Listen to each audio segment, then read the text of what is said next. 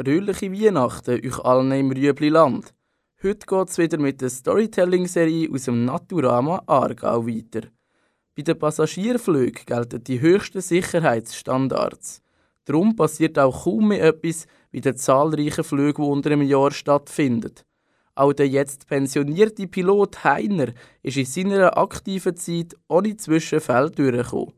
Ein ganz spezieller Fall, wo aber eher zum Schmunzeln führt, hat es aber gleich gegeben. Fliegen ist ja sehr eine ähm, sichere Art. Ich habe gerade kürzlich die neueste Statistik gelesen vom letzten Jahr. Da sind 4 Milliarden Leute sind über kürzere oder längere Distanz geflogen. Und bei Unfall sind 79 Personen äh, ums Leben gekommen. Also von 4 Milliarden. Sehr äh, schöne Statistik. Und das zeigt vielleicht auch, dass ich mit meinen bescheidenen 14.700 Flugstunden äh, eigentlich auch nie in dramatischen Situationen war. Ich habe es auch nicht gesucht. Ich brauche das nicht. Aber ich erzähle jetzt von einem Flug von Zürich auf Kairo, wo ein bisschen etwas äh, passiert ist, ein bisschen Action aufgekommen ist. Und Unsere Umgebung hier passt sehr gut dazu. Das war vor Millionen Jahren. Da hat es Steppen mit, mit äh, Schachtelhalm und Dschungel und weiss ich was. Das ist begraben worden unter Stein und Sand und ist ein bisschen nach ein paar Millionen Jahren zu Erdöl geworden. Und zum Teil hat man aus dem Erdöl Kerosin gemacht. Das ist der Treibstoff der Flugzeuge. Und um Kerosin geht es hier in dieser Geschichte. Also wir haben äh, irgendwie am Nachmittag, ähm, äh, Co-Pilot und ich, uns getroffen, zum sogenannte Briefing machen, Wetterunterlagen anschauen und so weiter. Und dann hat es geheißen, wir sollen geschwind zum Dispatch, die wollen uns noch etwas sagen. Dispatch sind die Leute, die die Langstreckenflug äh, vorbereiten. Und da hat uns gesagt, in äh, Kairo findet heute und morgen die All-African Conference statt. Äh, alle ähm, hohen Häupter von Afrika kommen dort her, um ein bisschen berichten miteinander und irgendwelche Strategien ausarbeiten. Und sein Anliegen war eigentlich, dass wir nicht im ursprünglich vorgesehenen Hotel äh, übernachten, sondern dass sie ein bisschen weiter weg und durch das werden Dienst- und Ruhezeiten ein bisschen tangiert, ob uns das gleich sagt. Dann habe ich gesagt, jawohl, das äh, gehen wir jetzt einmal auf den Flug und dann sehen wir es vorzu. Äh,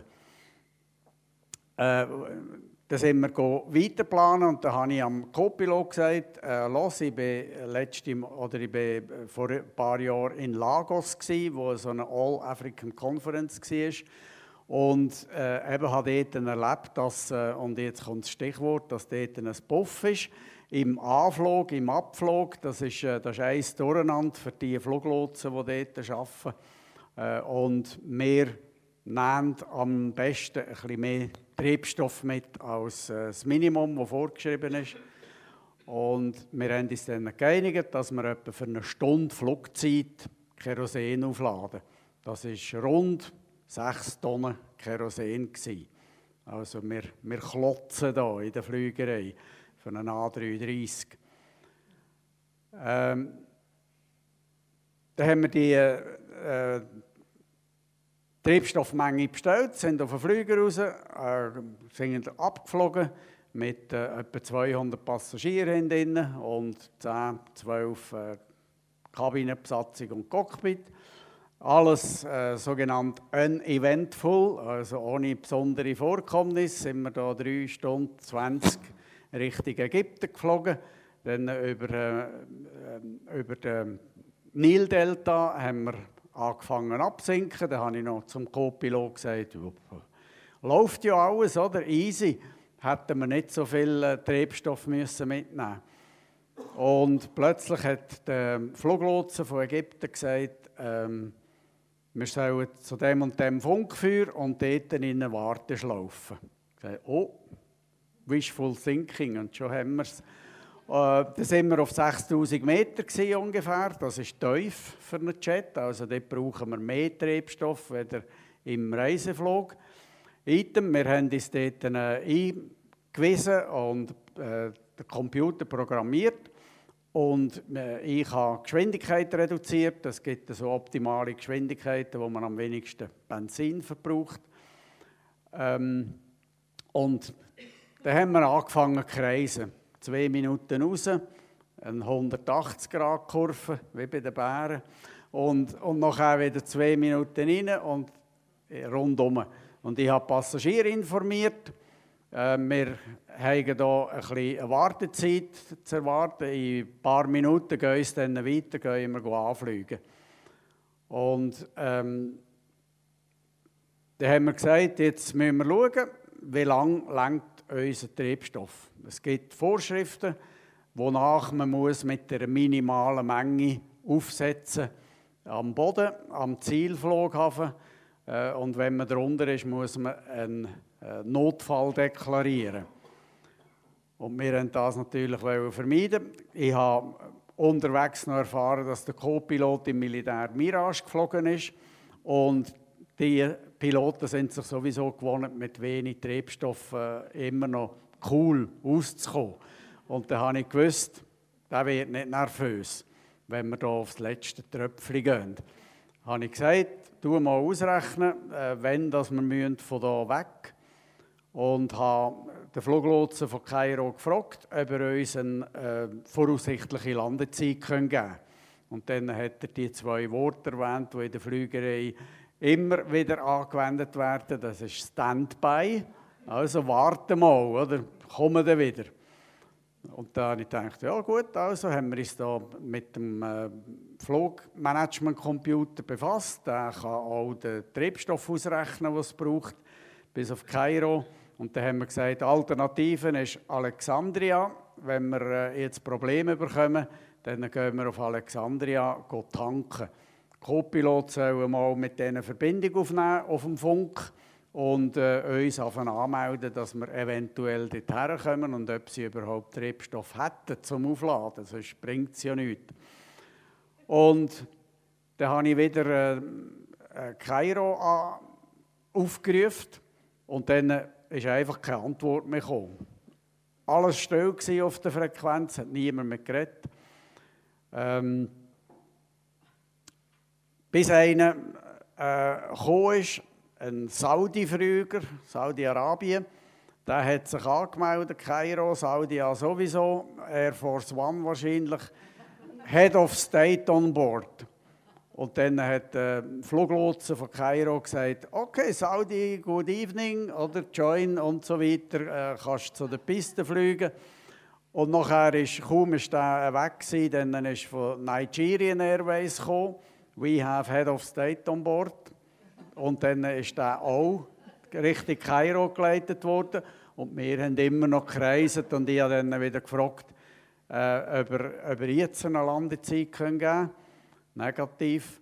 Und dann habe ich am Meter die Kabine gerufen, geläutet. Da ist reingekommen und dann habe ich gesagt, du, haben wir nicht irgendeinen Head of State an Bord oder so? Das würde uns helfen.